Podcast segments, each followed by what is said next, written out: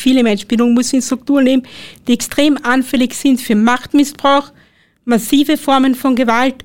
Wir sprechen jetzt nicht von diesen extremen Formen von Gewalt, sondern überlegen Sie sich. Sie leben dort, wo Sie sich nicht selbst ausgesucht haben. Mhm. Es gibt Zeiten, wo Sie in die Dusche gehen können. Es gibt Zeiten, wo es, wo es Essen gibt. Und, das gab es auch noch, vielleicht nicht in allen Heimen, aber in vielen, es wird oft Protokoll, also die, die Dame hat erzählt, in dem Heim wird Protokoll geführt, wie oft sie auf die Toilette geht. Wie lange sie dafür braucht. Stellen Sie sich so etwas vor. Und das sind auch Formen von Gewalt. Wie gibt's das? Der Krone TV Podcast mit den größten Fragen und Aufregern unserer Zeit. Wir Menschen stecken andere immer mal wieder in Schubladen. Das tun wir alle, mehr oder weniger automatisch. Es hilft uns in gewisser Weise, den ganzen Trubel im Alltag zu sortieren und mit unbekannten Strukturen umzugehen. Aber wenn wir Menschen kategorisieren, stereotypisieren und verurteilen wir sie auch automatisch. Sie bekommen einen Stempel aufgesetzt und dementsprechend passt sich auch unser Verhalten und unsere Einstellung gegenüber der Person an. Das kann schnell verletzend und diskriminierend sein. Vereinfacht gesagt, durch Schubladendenken entstehen Rassismus, Sexismus, Homophobie, Transfeindlichkeit oder auch Ableismus. Über letzteres sprechen wir heute, denn den Begriff haben vielleicht noch nicht alle gehört und ich bin mir aber ganz sicher, dass wir alle selber schon mal ableistisches Verhalten an den Tag gelegt haben. Was genau das bedeutet und vor allem, wie wir das vermeiden können, bespreche ich mit meiner heutigen Gästin. Ich begrüße bei mir Katharina Müllebner, Pädagogin und Bizeps-Mitarbeiterin. Der Verein Bizeps beschreibt sich als ein Zentrum für selbstbestimmtes Leben. Hallo, schön, dass Sie heute da Hallo. sind. Ja, starten wir doch gleich mal mit dem Begriff, den ich bereits genannt habe, Ableismus. Was genau bedeutet das? Also able kommt von funktionsfähig und das bedeutet eigentlich, wir alle haben Bilder im Kopf, wie ein Mensch zu funktionieren hat. Also wie ein Körper zu funktionieren hat. Das ist eine Normvorstellung, die wir haben. Und alles, was davon abweicht, wird als abweichend wahrgenommen. Und das kann zur Folge haben, dass wenn man als abweichend wahrgenommen hat, auch gleichzeitig als weniger wert wahrgenommen wird. Also zum Beispiel, als Mensch mit Behinderung lebe ich in einer Gesellschaft, die auf Nichtbehinderte ausgerichtet ist. Da müssen Sie jetzt natürlich nicht drüber reden, aber vielleicht irgendwie allgemein, wenn Sie vielleicht ein, ein Beispiel für Ableismus irgendwie nennen können, ähm, damit jeder, der sich das vielleicht äh, irgendwie. Es gibt nicht ein Beispiel. Ableismus tritt in verschiedenen Formen auf.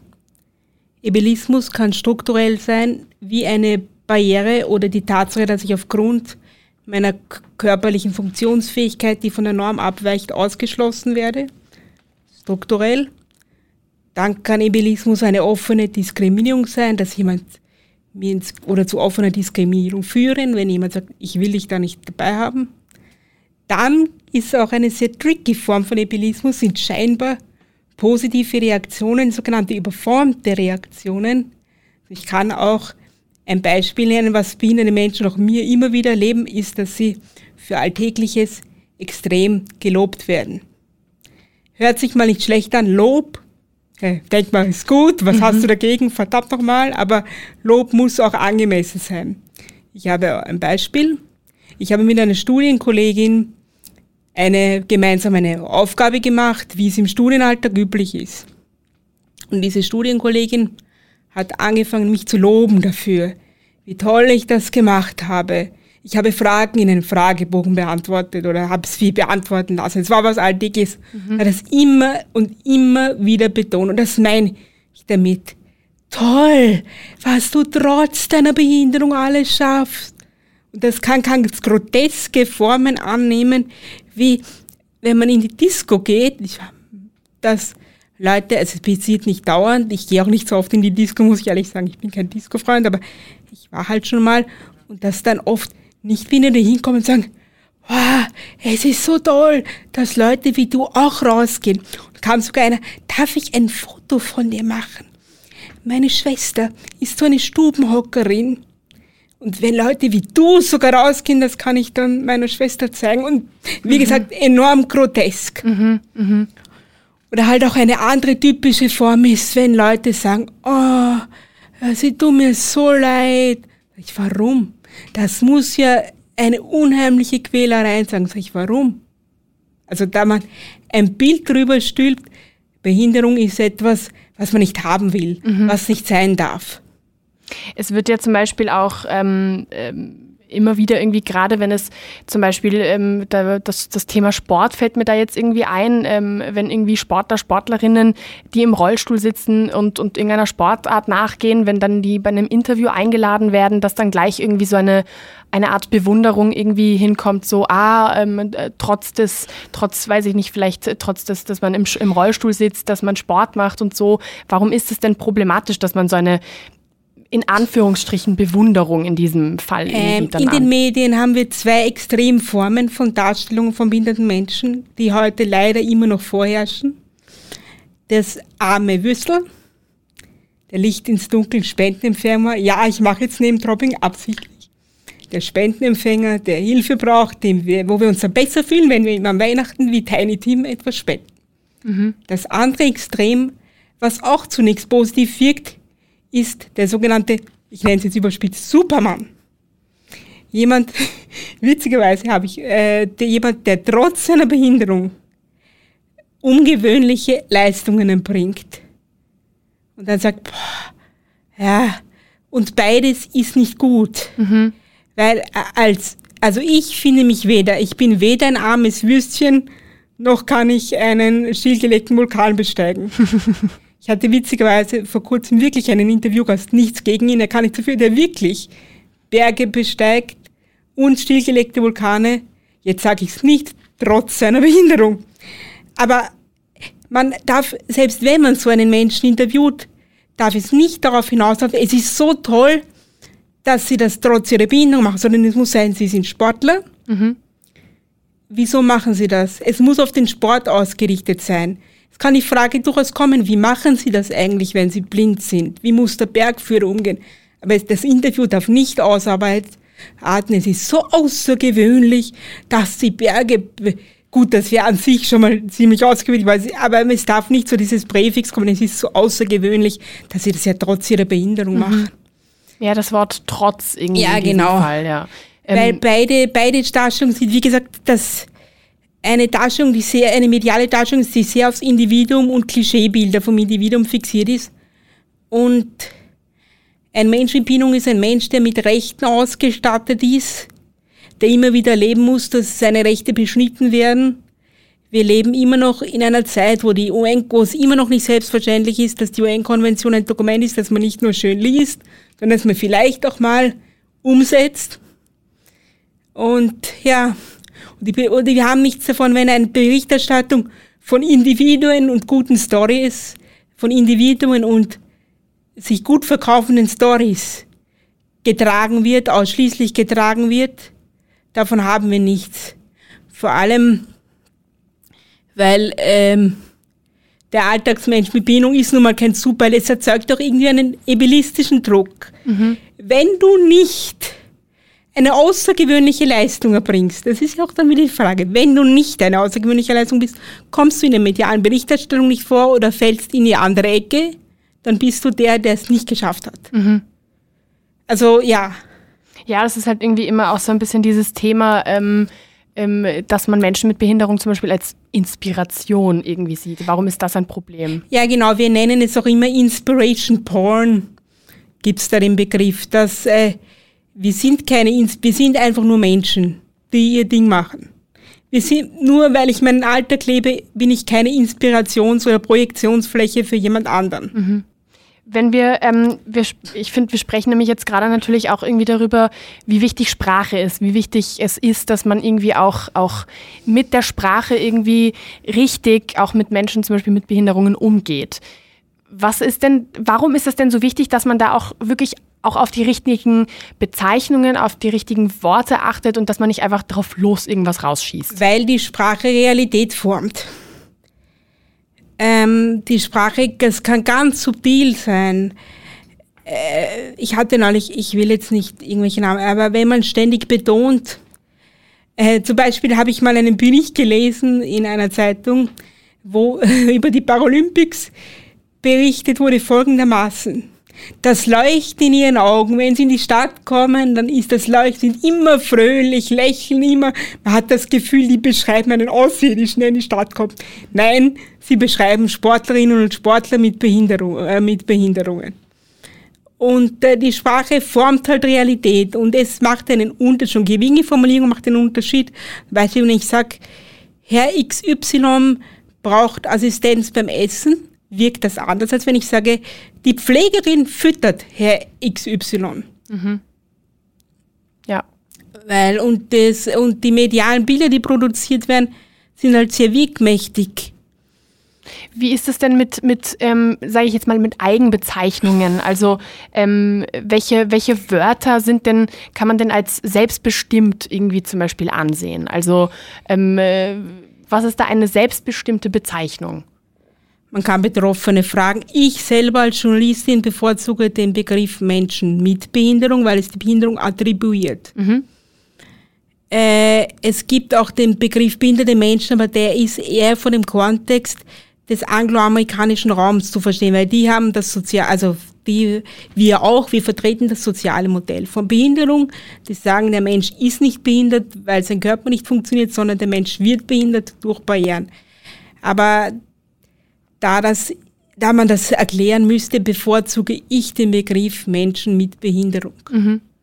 Was gar nicht geht, sind Behinderte. Mhm. Weil es gibt nicht die Behinderten. Menschen mit Lernschwierigkeiten, also ich, geistige Behinderung hat man gesagt, Menschen mit Lernschwierigkeiten bevorzugen diesen Begriff. Oder man spricht sie halt einfach mit dem Namen an, wenn ich sie interviewe. Ja, nur wenn du sie halt als Gruppe beschreiben musst. Ja.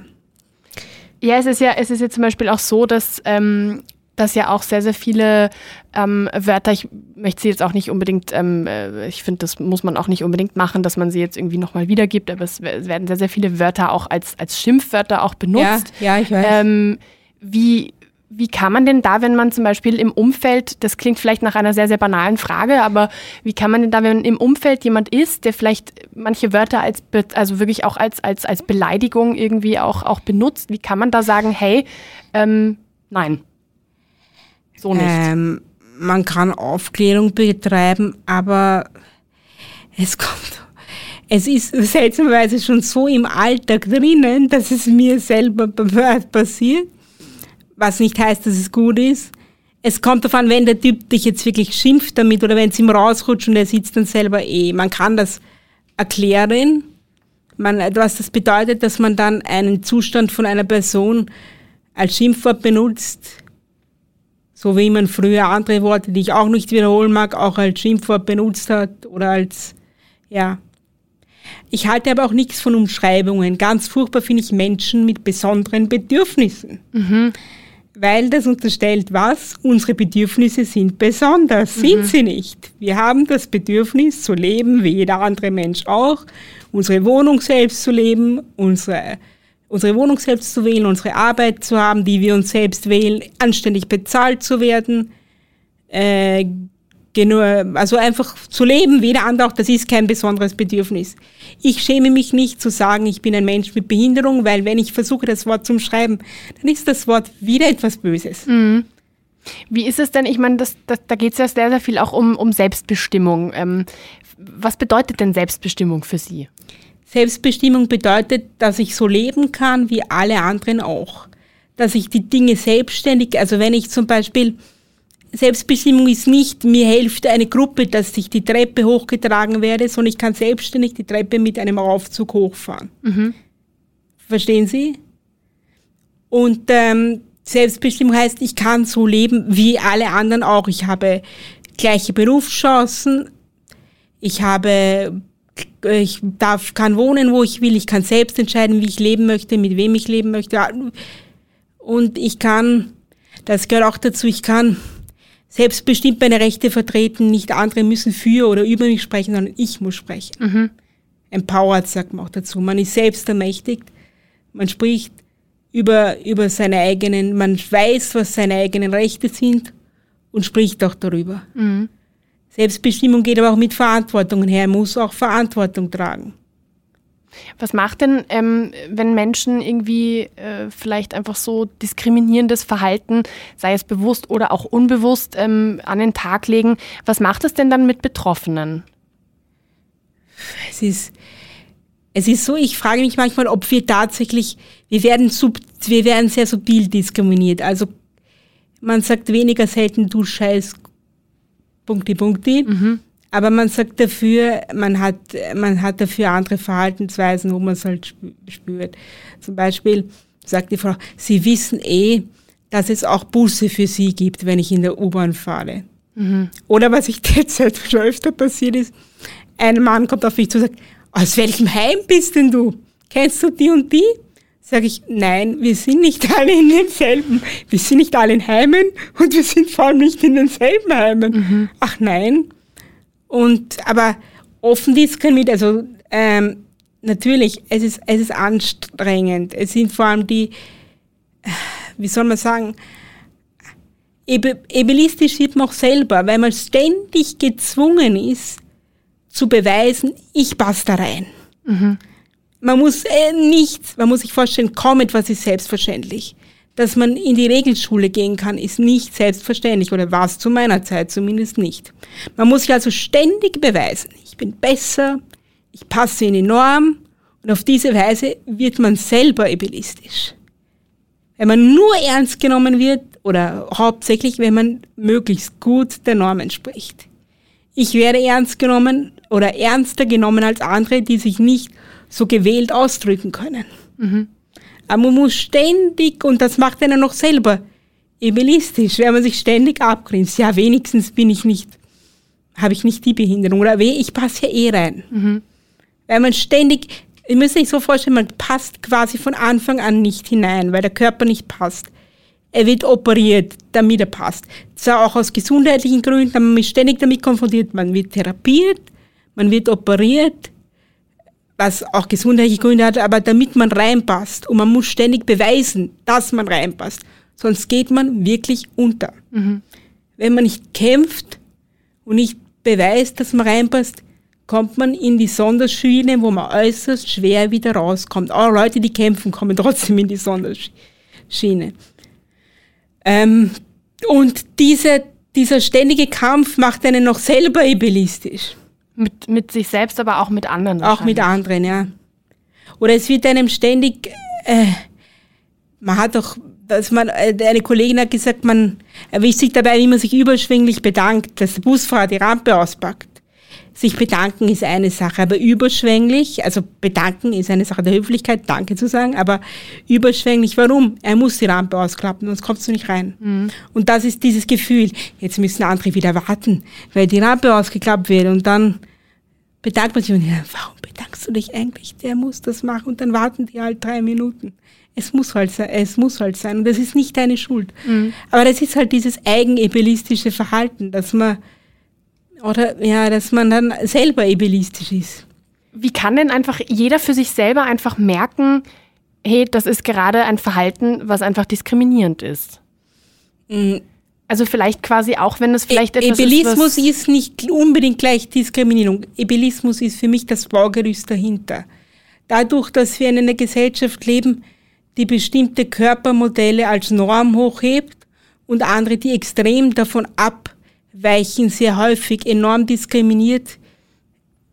Also quasi ist der Ebelismus der Nährboden für Diskriminierung. Mhm. Und der Nährboden für Ebelismus ist ganz eindeutig die fehlende Inklusion. Und hier haben wir ein ganz großes strukturelles Problem, weil der Grund für die fehlende Inklusion ist Ebelismus. Und die Katze beißt sich immer in den Schwanz, weil solange es nicht selbstverständlich ist, dass Menschen mit Behinderungen von Anfang an dabei sind, in der Schule, im Kindergarten, dass man sie sieht.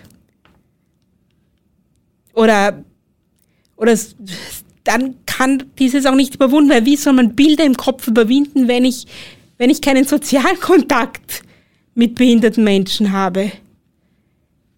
Ja, Sie, Sie sprechen da jetzt auch ähm, was an, ähm, was natürlich, also das Ableismus betrifft ja wirklich ganze Strukturen und ganze Systeme. Wenn man sich zum Beispiel anschaut, ähm, Sie haben es gerade gesagt, wenn zum Beispiel eine Rampe fehlt, wo man, wenn man mit dem Rollstuhl irgendwie ankommt, dass man dann irgendwie auch wirklich wo reinfahren kann. Ähm, wenn zum Beispiel irgendwo keine Untertitel vorhanden sind, ähm, da, wenn, wenn, wenn zum Beispiel äh, die Barrierefreiheit nicht vorhanden ist. Also es sind ja wirklich ganze Systeme, die dahinter stecken, die einfach ableistisch sind. Ableismus kann auch tödlich sein. Ich weiß nicht, ob Sie das mitbekommen haben, es wurde so erschreckend wenig darüber berichtet, dass ich nenne nur ein Beispiel aus Deutschland. Gewalt in Heimen ist sehr, sehr häufig in, leider in Heimen überall. Es gibt ganz schreckliche Berichte aus von U-Geldern äh, geförderten Heimen in, in Rumänien, im Ostblock, aber auch hier bei uns und in Deutschland. Und es, diese Berichte, die Sachen sind wirklich schrecklich, die dort passieren. Und in Potsdam hat eine Heimmitarbeiterin vier, fünf Heimbewohner erstochen. Einer hat knapp überlebt. Mhm. Es wurde kaum darüber berichtet und in der ersten Berichterstattung ging es hauptsächlich darum, wie überfordert die Heimmitarbeiter ist. Und ich dachte mir, Moment mal, wenn, stellen Sie sich vor, eine Lehrerin geht in eine Schule, schießt, tut mir leid, dass ich sagen will, schießt Kinder nieder, kämen wir da auf die Idee zu sagen, sie sind überfordert, mhm. weil die Heimmitarbeiter, weil die, die Leute so behindert sind. Also äh, das ist, das ist totales Victim Blaming. Es, und außerdem, ich habe auch Bericht, also ein, ein sehr guter Podcast hat einen Bericht gemacht über, über dieses Heim und über den Umgang mit diesen Todesfällen. Und eine ehemalige Bewohnerin hat gesagt, sie hat auch die Trauerfeier mitbekommen. Die Trauerfeier hat es so gemacht, dass man leere Rollstühle genommen hat, um die Menschen mit Behinderung zu symbolisieren. Den Gegenstand, in dem sie sitzen. Keine Namen, mhm. nichts, keine Geschichten. Und die Kommunikation des Heims war nach außen. Wir müssen jetzt schauen, damit wir alle zur Ruhe kommen, um diese Katastrophe zu überwinden. Das heißt, es ist keine Katastrophe, es ist eine Katastrophe, ja, aber eine Frau hat Menschen umgebracht. Können wir das bitte so bezeichnen? Mhm. Menschen mit einer Geschichte, Menschen mit Hobbys, ja, und das, das ist massiv, massiv, also, wenn, und ich habe ihm als Vergleich gedacht, wenn das passiert wäre, ich meine, ich will es nicht herausfordern, wenn das passiert wäre in irgendeinem anderen Kontext, dann hätten wir viel größere Berichterstattung und dann wäre die Berichterstattung anders aussehen. Wo wir auch wieder so ein ja, bisschen genau. auf das Thema der Sprache kommen. Es geht jetzt ja nicht nur um die Berichterstattung. Es zeigt, dass Menschen mit Bindung in Strukturen leben müssen. Viele Menschen mit Bindung müssen in Strukturen leben, die extrem anfällig sind für Machtmissbrauch, massive Formen von Gewalt. Wir sprechen jetzt nicht von diesen extremen Formen von Gewalt, sondern überlegen Sie sich. Sie leben dort, wo Sie sich nicht selbst ausgesucht haben. Mhm. Es gibt Zeiten, wo Sie in die Dusche gehen können es gibt Zeiten, wo es hohes Essen gibt. Und, das gab es auch noch, vielleicht nicht in allen Heimen, aber in vielen, es wird oft Protokoll, also die, die Dame hat erzählt, in dem Heim wird Protokoll geführt, wie oft sie auf die Toilette geht. Und wie lange sie dafür braucht. Stellen Sie sich so etwas vor. Und dann beantworten Sie die Frage, wollen Sie so leben? Nein. Und das sind auch Formen von Gewalt. Und dieser Prozess, dass Institutionen anfangen, sich selbst zu hinterfragen und weil ein Leben in, ab, in starker Abhängigkeit von anderen ist immer ein enormer Nährboden für Gewalt. Das heißt nicht, dass automatisch alle in Heimen gewalttätig sind, weil es ist ein Nährboden, weil Macht besteht. Die anderen haben Macht darüber, wie du den Tag gestaltest. Wo wieder die fehlende Selbstbestimmung genau. wäre. Die einzige Lösung, da wegzukommen, ist, wenn du möglichst selbstbestimmt leben kannst. Und schon die Tatsache, dass ich eben nicht selbstbestimmt leben, selbst bestimmen kann, wo ich lebe und mit wem ich lebe, ist schon eine Form von Gewalt. Wie ist das denn, wenn man sich so ein bisschen irgendwie anschaut, weil wir vorhin auch darüber gesprochen haben, ähm, warum eine Person mit Behinderung nicht eine unbedingt inspirierende Person sein muss automatisch oder warum da nicht irgendwie eine Geschichte dahinter stecken muss. Wie ist es denn, ähm, wenn man gefragt wird, was ist Ihre Geschichte? Wie gehen Sie mit dieser Frage um? Was ist meine Geschichte? Das ist schwierig. Man kann mich ruhig nach meiner Geschichte fragen. ähm, wie kommt, kommt voran, wie neutral das betrachtet wird, dann erzähle ich, was ich in meinem Leben gemacht habe, erzähle ich meinen Lebenslauf. Wenn mich jemand mit nach der Behinderung fragt, äh, kommt darauf an, wann und wie und in welcher Form. Ähm, wenn Kinder, viele sagen auch, äh, man, man, ich finde das zum Beispiel gut, wenn Kinder fragen. Mhm. Und äh, ich meine, ich möchte nicht von Erwachsenen täglich gefragt werden, was für eine Bindung hast du, aber wenn Kinder fragen, ist das was anderes. Dann kann man erklären, deswegen sitzt man im Rollstuhl. Ich meine, man möchte jetzt nicht Dauerschleife von jedem gefragt werden, aber wie gesagt, ähm, man kann mich ruhig unter, in einem gewissen Kontext nach meiner Behinderung fragen. Es sollte nicht die erste Frage sein, die man mir stellt. Wie ist es denn ähm, mit dem Thema, ich nenne es jetzt mal Ermutigung, ich weiß nicht, ob das das richtige Wort ist, mhm. ähm, wenn man glaubt, dass man eine Person mit Behinderung irgendwie in gewisser Weise ermutigen muss? Soll man das überhaupt? Ist das überhaupt, oder ist es schon wieder einfach zu viel?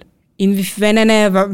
Also quasi so. Schwierig ermutigen ist. Ähm, wo, wo, wie bei wollen Sie sie ermutigen? Also es gibt, es gibt zum Beispiel, ich finde, das, das, was man sehr, sehr oft beobachtet, ist, dass irgendwie, ähm, dass dann irgendwie sowas kommt, so, so, so Reaktionen kommen in Richtung, ähm, ma, ur super und ach, das wird schon quasi in diese Richtung. Ach, das wird schon, was sollen werden? Genau. genau. Also, ach, das wird schon.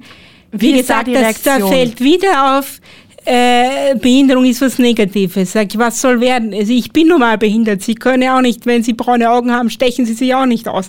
Entschuldigung, es ist übertrieben. Nein, nein. Natürlich gut. gibt es Situationen, wo ich, wo mir meine Behinderung auf die Nerven geht. Also ich, ich, ich lebe halt damit von Anfang an es gehört zu mir dazu. Es ist nicht mein, es hat mein Wesen mitbestimmt, ist nicht mein allein bestimmendes Merkmal. Gott sei Dank nicht. Aber ich habe nun mal keine andere Wahl. Was soll ich jetzt machen? Ich muss es halt akzeptieren. Und das wird schon, ich bin ja nicht krank. Das wird schon, das ist, wenn ich, wenn ich Corona habe, kann man sagen, das wird schon, Frau Müller-Martinez. Corona geht vorbei. Das geht nie vorbei. Wie, wie, wie geht man denn mit solchen, mit solchen, ich weiß nicht mehr, wie man das, wie man das nennen mag, Ermutigung, Bot, Botschaft, ich weiß nicht, weiß nicht mal, äh, wie, wie, wie Man könnte humorig damit umgehen und sagen, nein, das wird nicht mehr. Weil es ist ja, es ist, es ist ja schon auch ganz klar ableistisch, wenn man, wenn man irgendwie meint, dass, also Sie haben es jetzt gerade auch schon gesagt, dass ähm, das zeigt natürlich, dass äh, die Personen, die sowas sagen, das gleich natürlich schon wieder als was Negatives und als ein, ein in Anführungsstrichen Problem sehen. Ja. Wie, wie, ja, wie, wie geht man damit um, wenn, wenn diese fixen Bilder quasi in den Köpfen sind? Es ist schwierig man kann sagen, für mich passt, also für mich passt das oder es ist schwierig damit umzugehen. Äh, manchmal bin ich auch, selber überfordert, wenn mir jemand im Gesicht sagt, ah, das muss ja, oder die Freunde, das muss ja so furchtbar sein. Sage ich, das ist für mich nicht furchtbar, es ist halt mein, mein Leben. Natürlich gibt es Situationen, die unangenehm sind, weil es Folgesituationen sind von den Strukturen, die ich erlebe oder auch direkt von meinem körperlichen Zustand. Das ist unangenehm, aber ich hasse es deswegen nicht, weil es einfach zu mir gehört und weil ich einfach schon von Anfang an damit lebe. Ich glaube, schwieriger ist es für die Selbstkonstruktion, wenn du behindert wirst. Also ich meine jetzt wirklich, wenn du durch einen Unfall behindert wirst. Ich möchte nicht für Leute sprechen, die das erlebt haben, aber ich glaube, da habe ich oft Bücher gelesen, die sind so Phönix aus der Asche Geschichten. Dann schreiben die sehr fokussiert darauf, wie sie nach dem Unfall geschafft haben, wieder laufen zu können. Das einzige Ziel ist, wieder laufen zu können. Mhm. Aus ihrer persönlichen Sicht verstehe ich das, weil ich kann es nicht nachvollziehen, wie das ist, mal viel besser, also mal von Sportler auf Rollstuhl zum Beispiel. Jetzt gibt es Und ja. Das muss hart sein. Aber diese Phoenix aus der Asche-Geschichten, obwohl ich sie aus individueller Sicht völlig verstehen kann, sind auch gefährlich, weil sie sagen wieder, Behinderung ist etwas, was ihr wegkriegen müsst, wie Heidi, die dann in die Berge, oder wie heißt sie Clara? Clara, ja. das war mein erster Kontakt mit dem Thema Behinderung in einem Buch. Ah ja, stimmt. Clara, Heidi, die in die ja, Berge stimmt. fährt und stimmt. wieder laufen kann. Jetzt habe ich, jetzt hab ich äh, kurz überlegt, Heidi, aber ja, ja klar, ja, klar. Also Heidi ist ähm, dieses Buch von äh, Spira, heißt sie, glaube ich, Johannes Spira. Und, ähm, und er hat, er hat, wird dann irgendwann äh, gekauft von einer Familie aus, aus in der Großstadt und sie eine äh, Tochter, die im Rollstuhl sitzt und sie fährt in die Berge und kann wieder laufen. Und das war ein sehr einschneidender Eindruck, weil diese dazu fährst in die Berge und kannst dann wieder laufen. Ja, das ist irgendwie, irgendwie grotesk, nicht wahr? Ja. Also auch so dieses, es muss auf jeden Fall weg. Clara ist nur wieder was wert, wenn sie laufen kann. Wie ist es denn mit, weil das sind ja die meisten, ähm, also Sie haben es am Anfang, finde ich, äh, sehr, sehr ähm, greifbar irgendwie auch äh, dargestellt, nämlich ähm, das sind ja eher versteckte Diskriminierungen und vielleicht äh, Vorstufen auch von es Diskriminierungen. Vorstufen, also ich weiß oft gar nicht, was ich wirklich als es sind schon auch Diskriminierungen, es sind keine offensichtbaren Diskriminierungen. Und sie verlaufen vielleicht zum Teil unbewusst. Die natürlich dann aber, dadurch, dass es halt ähm, im Verborgenen und irgendwie, oder nicht vielleicht im Verborgenen, aber, aber, sie, aber dahinter stecken immer auch gesellschaftliche Machtstrukturen. Genau. Und Hinter Ebelismus, Rassismus, äh, bestimmten Gendervorstellungen, die aufgedrückt werden, stehen immer Machtmechanismen. Und nicht alles davon ist unbewusst. Die Politik und auch andere gesellschaftliche Player setzen ganz bewusst Bilder ein, um eine Gruppe auf ihren Platz zu verweisen. Und ein Beispiel ist auch die Berichterstattung über Menschen mit, aus anderen Herkunftsländern. Wenn ich in, ständig betone, dass ein Verbrecher einen Migrationshintergrund hat, was für ein Bild macht das? Ich sage ja auch nicht, der ist Österreich. Ja gut, sage ich, ich weiß gar nicht. Aber wenn ich das betone, welches Herkunftsland er hat, das ist ja für die Tat nicht relevant.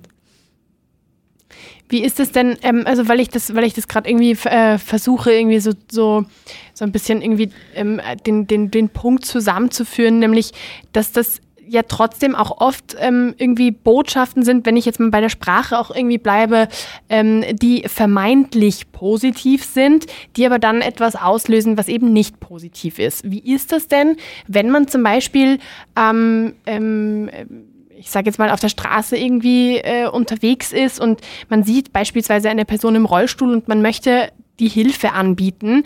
Ähm, aber da gibt es ja schon auch wieder übergriffiges Verhalten, äh, ja, wenn die also, Leute einfach. Wenn sie, wenn sie Hilfe anbieten, ist gut, nicht einfach hinzugreifen. Hinzugreifen ist immer schlecht. Erstens ist das übergriffig, zweitens wissen sie nicht, wie sie hingreifen sollen. Fragen sie einfach, sei eine Ausnahmesituation ist, die Person hängt über einen Abgrund oder ist Gefahr ernsthaft zu verletzen, dann muss man. Aber wenn es halt nicht Gefahr im Verzug ist, fragt man am besten, brauchen Sie meine Hilfe? erklären Sie mir, wie ich zugreifen kann. Mhm. Dann warten Sie die Reaktion ab. Aber diese scheinbar positiven Verhaltensweisen entstehen, glaube ich, aus einer Unsicherheit heraus. Man, das Thema ist einem zutiefst unangenehm. Es ist ihm nicht vogue zu sagen, behinderte Menschen sind mir unangenehm. Ich will am liebsten. Deswegen behandle ich sie extrem positiv, damit ich das überspiele, weil ich bin ja eh positiv mit ihnen. Wie kann man wenn ich ihnen spende, dann tue ich wenigstens irgendwas für die behinderten Menschen, aber ich muss mich nicht damit beschäftigen, was wirklich die Probleme sind. Wie kann man das denn irgendwie ähm, vielleicht so als, als, als Tipp, als Botschaft irgendwie an, an alle, die irgendwie zuhören, wie, wie kann man denn ähm, schauen, dass man auch so ein Verhalten hinterfragt? Ja, man muss, ich mache das so, dass man sich halt immer selbst reflektiert. Wenn ich dann plötzlich sage, ja, oh je, wie ist zum Beispiel, dass ich blind sein kann ich mir überhaupt nicht vorstellen. Dann denke ich mir auch, oh, das war jetzt aber ableistisch. Man muss jetzt auch nicht immer selbst geißeln, aber es, es hilft immer, wenn man die Sache reflektiert, wie man so tut und macht. Und wenn man einfach in der Interaktion mit behinderten Menschen möglichst offen ist und vielleicht auch mal dazu steht, dass man äh, unsicher ist. Man muss jetzt nicht sagen, ihre Behinderung verunsichert mich, das ist ein bisschen kompliziert, ein bisschen plakativ. Aber wie Sie gesagt haben, wenn zum Beispiel ein Journalist man sich fragt, wie spreche ich das an, sage ich, wie würden Sie das, wie würden Sie das gerne, äh, dass ich diese, dass ich diese, wie bezeichnen Sie sich selbst oder, oder ich weiß nicht, wenn ich zum Beispiel jemanden sehe, der die Hand stark, äh, äh, stark eingeschränkt haben. Ich, ich weiß, wie, wie kann ich ihnen die Hand geben? Wie ist das oder sowas? Oder dass man, wenn man halt sich unwohl fühlt, das einfach versucht, mhm. möglich anzusprechen auch. Ich habe zum ersten Mal, also das klingt vielleicht bescheuert, aber, aber wie gesagt, wir hätten diesen ganzen Tanz nicht, wenn wir wenn wir mehr inkludieren. Ich meine, es ist viel besser geworden als noch zu meiner Kindheit, wo mein Kindergarten der erste Inklusionskind, der erste Integration. Wir können nie von Inklusion reden, immer nur von Integration, ähm, wenn wir ehrlich sind. Ähm, aber wenn das Standard wird, dass wir einfach in der Mitte der Gesellschaft ankommen, dann ist es, dann ist der Umgang mit uns kein Wunderstück mehr, sondern einfach Normalität. Ich glaube, Achtsamkeit ist ja da auch irgendwie ein Wort, was ähm, besonders wichtig ist, was man besonders beachten Also man, kann. man muss jetzt nicht zwangsläufig begehen. Ich finde das sehr kritisch. Ich habe in einer auch in einer Zeitung gelesen, Jetzt haben Sie da ein Projekt gemacht, wo Schülerinnen behinderten Schülern begegnen. Sag ich, was ist das? Sind wir da im Zoo jetzt? Wenn, können, müssen die dann überhaupt, berichten? Sie haben behinderte Schüler getroffen. Oh mein Gott. Verstehen Sie, was ich meine? Ja, ja. Wir sind im Zoo jetzt. Also, wir sind ja keine Außerirdischen. Ähm, man, da wäre es besser, man berichtet über ein inklusives Fußballprojekt und ja. einfach über alle Menschen, die da drin sind. Ja. Aber wenn man berichtet, wir haben jetzt ein Projekt gemacht, wo wir, wo wir, wo nicht behinderte Behinderte treffen können, in einem, in einem geschützten Rahmen, so quasi, und man dachte, was ist, was ist denn da? Also, oder diese, oder das jetzt, das ist auch gefährlich, diese, diese, diese Inspiration Weeks, was ich auch auf Vox neulich gesehen habe, haben sie auf Vox gehabt, das ist jetzt, wir haben jetzt eine Woche mit lauter Dokus, wo lauter Gender-Personen vorkommen. Dann sind da so, klischeehafte, oder die, oder nennen sie aber den Bericht, eine außergewöhnliche Liebe und es ist ein nicht der Durchschnittsgröße entsprechender Mann, also kleinwüchsiger Mann und eine Frau. Und das soll dann inklusive Berichterstattung. Wenn du eine Berichtswoche machst über, über, über, über Menschen, lass sie doch einfach vorkommen. Oder lass sie die ZIP moderieren. Mhm. Oder, weil, äh, ist auch was noch eine hin zur medialen Berichterstattung. Media, Inklusion in den Medien, hat mein Chef gesagt, haben wir dann recht, wenn Menschen mit Behinderungen A, nicht nur zu, wenn ich auch befragt werde zu einer Umfrage über Mülltrennung und nicht die, ja, und wenn ich vor allen Dingen auch aktiv mitgestalten kann, mhm. die Medienlandschaft und überhaupt die gesellschaftliche Landschaft und nicht nur als Sonderbricht, jetzt fragen wir die halt auch mal und das noch unbezahlt. Mhm. Das ist immer meist. Aber und wir können einfach mitgestalten. Es ist normal, dass man Menschen mit allen möglichen Bindungsarten, wenn sie die Qualifikation haben, wie jeden anderen auch mit einbezieht. Mhm. Und dann haben wir Inklusion erreicht. Wie ähm, hilft denn auch irgendwie der Verein Bizeps ähm, irgendwie, um, um mehr, ähm, vielleicht auf der einen Seite mehr Achtsamkeit, aber auf der anderen Seite irgendwie auch mehr Inklusion zu schaffen? Äh, der Verein Bizeps hat, äh, äh, macht politische Arbeit, äh, Aufklärungsarbeit, weist auf Diskriminierung hin durch mediale Berichterstattung, kämpft für die Verbesserung der Gleichstellungsrechte und hat auch das empowert die Menschen auch durch Peerberatung. Peerberatung ist das Betroffene. Betroffene beraten. Und der Begriff Beratung ist eigentlich etwas irreführend, weil es ist nicht gesagt, ich gebe dir jetzt einen Ratschlag und den befolgst du, sondern ich schaue, dass du durch meine Beratung, die auf Augenhöhe erfolgt, zu deinem individuellen Lösungsweg kommst. Mhm. Ich teile mein Wissen mit dir über dieses Fachgebiet und ich sage dir vielleicht auch, wie ich das gemacht habe aus meiner Erfahrung. Ich sage nicht, ich würde das am besten so und so machen. Und dadurch werden Menschen mit Bindung empowered und können dann ein hoffentlich ein selbstbestimmtes Leben führen. Bizeps gibt sich sehr große Mühe, ist leider kein Wunderwut. Sie hätten gerne einen Zauberstab, wo wir endlich alles lösen können, aber man muss immer wieder, das Kämpfen für Inklusion ist, manchmal kommt bevor, also eine Art endlos Ding. Man muss immer wieder, und man wird doch manchmal müde, endlos zu betonen. Bitte schreibt doch die Dinge nicht nur auf, sondern macht sie es auch endlich. Wir haben nichts davon, wenn die Dinge, die wir eh schon wissen, dass sie nicht passen, immer wieder neu ausformuliert mhm. Wir haben die UN-Konvention, wir haben Etappenpläne. Was wir nicht haben, sind Indikatoren, die messbar machen, wann, wann etwas geklappt hat was wir nicht haben, sind Zeitpläne, wann was umgesetzt wird. Und wir haben nichts davon, wenn Leute Inklusion ständig als Worthülse benutzen, ja, die Gesellschaft muss inklusiver werden, wissen wir, welche Maßnahmen und wann. Mhm. Und wir haben, es ist anstrengend, auch aus meiner Sicht immer, aber man muss es halt weitermachen, immer dasselbe zu betonen, immer dasselbe zu formulieren und immer zu hoffen, man wird, man bekommt vielleicht mal endlich praktische Maßnahmen an die Hand. Und, aber man muss halt immer weiter kämpfen. Jetzt lade ich Sie da ein und dann müssen Sie es auch wieder betonen. ja, nein, es ist schon auch wichtig. Am 28. September sind zum Beispiel große Demonstrationen für Behindertenrechte, haben Sie bestimmt mitbekommen. Mhm. Aber wir müssen halt immer über, um unsere Grunddinge kämpfen. Mhm. Immer ist Inklusion in der Schule noch nicht selbstverständlich, Sonderschulen sind immer noch da.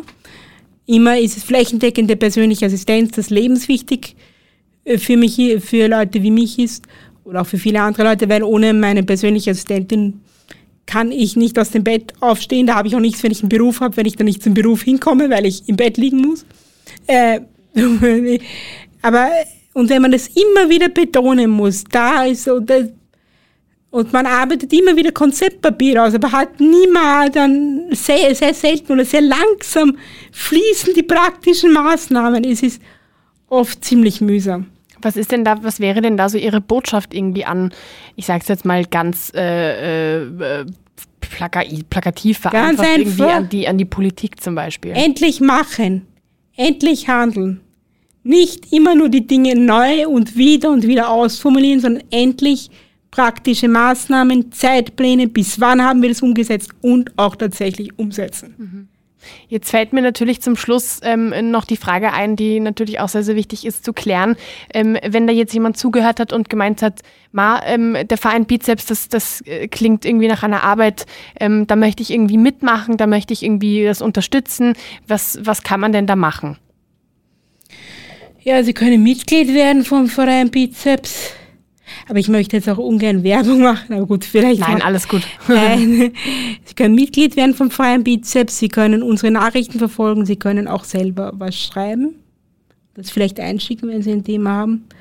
Sie können spenden, Mitgliedsbeiträge spenden. Ja. Und Sie können halt, wie man selber, es ist so schwierig, wie man selber aktivistisch wird. Einfach nicht jeder kann ein großer, also großer, das ist jetzt wieder, ich bewerte jetzt schon wieder, aber umgere wenn ich Ungerechtigkeiten nicht einfach hinnehmen oder nicht immer sagen, was tun die anderen oder die anderen müssen mir helfen, sondern was kann ich selber tun, um mich aus der Situation herauszubringen. Natürlich kann ich die Hilfe von anderen in Anspruch nehmen, man muss mich selber auch als bindender Mensch als aktiv wahrnehmen. Was kann ich selber dazu beitragen, damit die Dinge besser werden? Mhm. Und jeder kann etwas dazu beitragen. Nicht jeder hat die Kapazitäten oder hat einen großen Verein im Hintergrund, aber jeder kann sich auf seine Weise engagieren. Jeder kann sagen, es reicht. Jeder kann kritisch sein. Jeder kann Missstände aufzeigen. Ich habe ein Beispiel, was mich sehr berührt hat. Ähm, wir haben einen Mann interviewt. Er hat, er hat lange Jahre, er ist ein Deutscher hat lange Jahre in einer Werkstätte gearbeitet, also eine Werkstätte für behinderte Menschen, auch etwas, was wir sehr, sehr, sehr kritisieren. Äh, dort arbeiten behinderte Menschen und verdienen ein Taschengeld. Also wirklich keinen Lohn, sondern ein Taschengeld. Im Durchschnitt sind es 50 bis 100 Euro pro Monat. Also es ist ein Witz. Und der hat in einer Werkstätte gearbeitet und hat irgendwann gesagt, es reicht ihm. Niemand oder wenige Leute haben ihn unterstützt. Und er hat begonnen, aus der Werkstatt auszusteigen, einen YouTube-Kanal zu machen wo er die Zustände in der Werkstatt kritisiert. Und zwar auf so einem, auf so einem hohen Niveau, also nicht einfach nur, also sehr, sehr elaboriert, sehr, sehr wissensfundiert, sehr, ein Wahnsinn. Und das hat er alles in Eigenregie.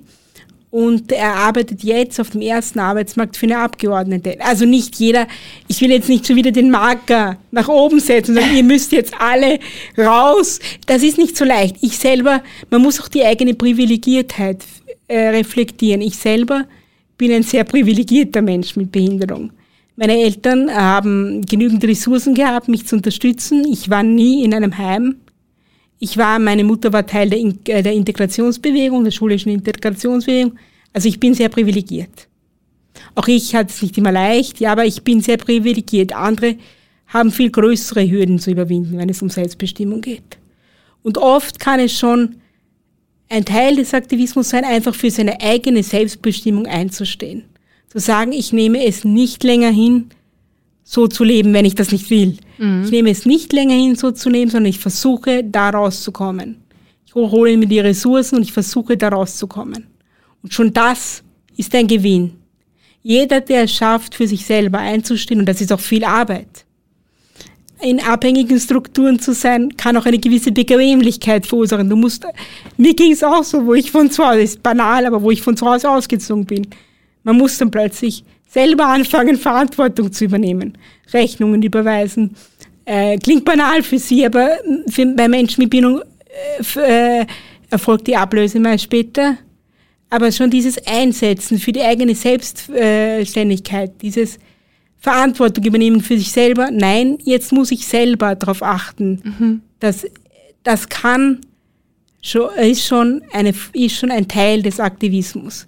Aktivismus ist immer, ist nicht nur auf die Straße zu gehen und ist auch wichtig. Kann man auch machen. Bitte. Kommt alle Ausruf. Aber, aber Aktivismus kann auch sein, ich nehme, wenn ich nicht mehr so leben will, nehme ich es nicht mehr hin, mhm. sondern ich nehme, übernehme Verantwortung für mein Leben und ich kämpfe für meine Selbstbestimmung, ja. soweit es mir möglich ist. Auch das ist eine Form. Ist jetzt nicht das, was man gemeinhin unter Aktivismus versteht. Ich hatte auch immer im Kopf, ich habe mich auch immer gefragt, bin ich ein richtiger Aktivist, wenn ich nicht täglich auf der, ich hatte immer so ein Bild, man muss täglich irgendwelche U-Bahnen blockieren oder, nein, es kann auch anders gehen. Oder schreiben Sie einen kritischen Blog. Es gibt viele Formen, aktivistisch zu sein und auch einfach mal zu sagen, nein, ich will so nicht mehr leben und ich habe den Mut zu sehen, wie komme ich da raus, wie kann ich das ändern. Und ich habe gleichzeitig auch den Mut, dann Verantwortung zu übernehmen und zu akzeptieren, dass mir nicht mehr alles abgenommen wird. Mhm. Auch das ist sehr schwierig, auch für mich, aber, aber auch das ist ein Teil der Selbstbestimmung und des Aktivismus gerade weil, weil Sie gerade die Bilder des Aktivismus irgendwie genannt haben, da muss ich jetzt auch irgendwie daran denken, was ich gleich am Anfang gesagt habe mit, mit dem Schubladendenken. Auch als, als auch das Thema Aktivismus hat man irgendwie in einer, in einer Schublade, wo man vorgefertigte Bilder im Kopf hat, denen, bei denen man glaubt, dass es so sein muss. Aber in Wirklichkeit, ja. sobald man es hinterfragt, ist man sich natürlich dann auch Nein, bewusst. es sind, es sind oft, es sind oft, ja, Demonstrieren gehört auch zum Aktivismus dazu, zum Aktivismus gehört so viel mehr. Es gehört Selbstentwicklung, es gehört, es kann in Organisationen stattfinden, es kann individuell stattfinden. Aber Aktivismus ist oft der erste Schritt des Aktivismus, ist zu also sagen, nein, ich akzeptiere es nicht mehr. Es ist mir egal, wenn es jetzt kompliziert wird, aber ich möchte da raus. Mhm. Und das ist oft der härteste Schritt. Ich habe die Arbeit bei Bizeps auch eine Entwicklung durchgemacht. Ich habe mir früher sehr viel gefallen lassen, sehr viel abnehmen lassen. Und langsam werde ich wütend. Und dass ich wütend wäre, ist gut. Also wütend davon meine ich jetzt nicht, auch Wut kann schöpferisch sein. Und langsam werde ich wütend. Wenn man die Wut richtig. Wenn man die Wut, und, und diese Wut ist gut, weil ja. ich habe jetzt angefangen, äh, das nicht mehr zu akzeptieren und Dinge nicht mehr zu akzeptieren. Und das ist sozusagen meine Transformation. Und diese Transformation muss jeder durchmachen. Äh, dass ich sage, so jetzt nicht. Mhm. Aber das bedeutet auch Selbstarbeit. Es bedeutet nicht, dass man hingeht und dann erwartet, jetzt löst sich das magisch und irgendwer andere holt mich daraus. Natürlich kann ich die Unterstützung haben von anderen, dass ich die Werkzeuge in die Hand bekomme, um da rauszukommen. Aber ich muss selber auch Verantwortung übernehmen. Ich muss selber bereit sein, selbstständig zu werden und für mein Handeln und für mein Tun Verantwortung zu übernehmen. Mhm. Und das ist halt Teil des selbstbestimmten Lebens. Und, und halt die, das große Baugerüst ist, ich muss halt auf die Strukturen aufmerksam machen. Also müssen, jetzt sage ich müssen, niemand muss das. Jeder kann seine eigene Stufe des Aktivismus und der Selbstbestimmung wählen. Man kann ja auch wachsen. Schon zu sagen, ich lasse, aber schon das, das Nein ist der erste Schritt. Nein, ich will nicht mehr. Ich bin bereit dafür, was zu tun. Und ich will nicht mehr. Ich glaube, das ist ein, ein, ein, ein, ein super Stichwort, äh, auch ein sehr motivierendes Stichwort. Deswegen würde ich, würde ich sagen, ähm, vielen Dank für Ihre Zeit. Vielen Dankeschön. Dank, dass Sie, dass Sie da waren, dass Sie mit mir über dieses sehr, sehr wichtige Thema gesprochen haben und auf das mehr Menschen Nein sagen, würde ich sagen. Genau, auf das wir Menschen Nein sagen. Und Dankeschön. auf hoffentlich sagt die Politik Ja oder wann tun wir es? Ganz genau. Dankeschön, vielen Dank. Dankeschön. Wie gibt's das? Der Krone TV Podcast mit den größten Fragen und Aufregern unserer Zeit.